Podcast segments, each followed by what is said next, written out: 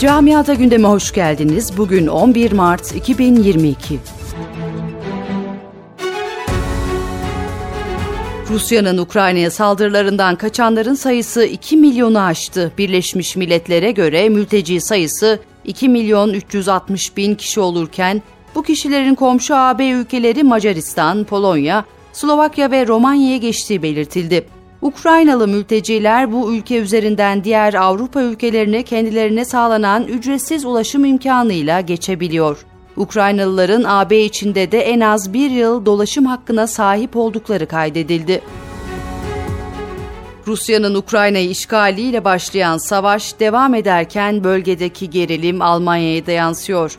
Almanya'da Rusya kökenlilere ve Rus işletmelerine yönelik düşmanlığın artmasından endişe edilirken, son olarak bir hastanenin Rusya ve Belarus kökenli hastaları kabul etmeme kararı aldığı açıklandı. Bu kişilerin ameliyatları da ertelenecek.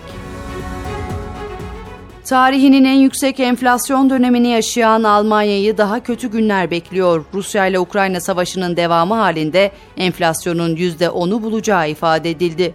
Bu açıklama Alman Ekonomi Araştırmaları Enstitüsü müdürüne ait. Akaryakıt ücretlerinde de korkutan tahminler sürerken benzinin litre fiyatının gelecek hafta 3 euroyu bulabileceği belirtiliyor.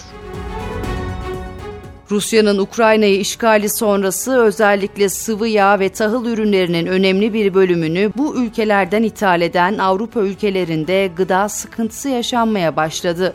Almanya ve İtalya'da ayçiçek yağı sıkıntısı başladı. Almanya'da da bazı süpermarketler şimdiden müşterilerine ayçiçek yağı alımında sınırlama getirdi. Sıvı yağ ve makarna reyonlarının da Aldi ve Netto gibi süpermarket zincirlerinin bazı şubelerinde boşaldığı görüldü. İtalya'da fırıncılar şimdiden un temin etmekte zorlandıklarını açıkladı. Önce pandemi sonrasındaysa yaşanan savaş Avrupa'da ülke ekonomilerini derinden sarsarken dar gelirli vatandaşlar da yaşanan ekonomik sıkıntıların altında ezilmeye başladı. Yaşanan sıkıntılar sonrası Hollanda dar gelirli vatandaşlarına yardım için kesenin ağzını açmaya hazırlanıyor. Hollanda'da hükümet dar gelirli ailelere 200 ila 800 euro arasında yardım yapılacağını açıkladı.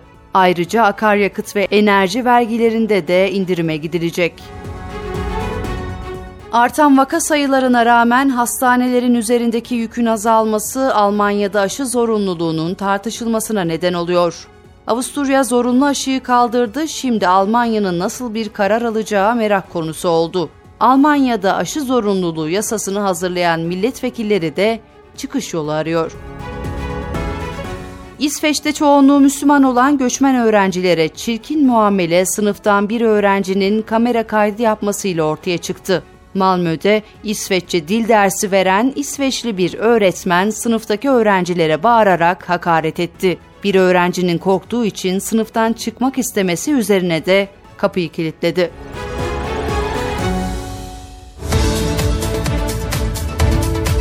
Camiada gündemin sonuna geldik.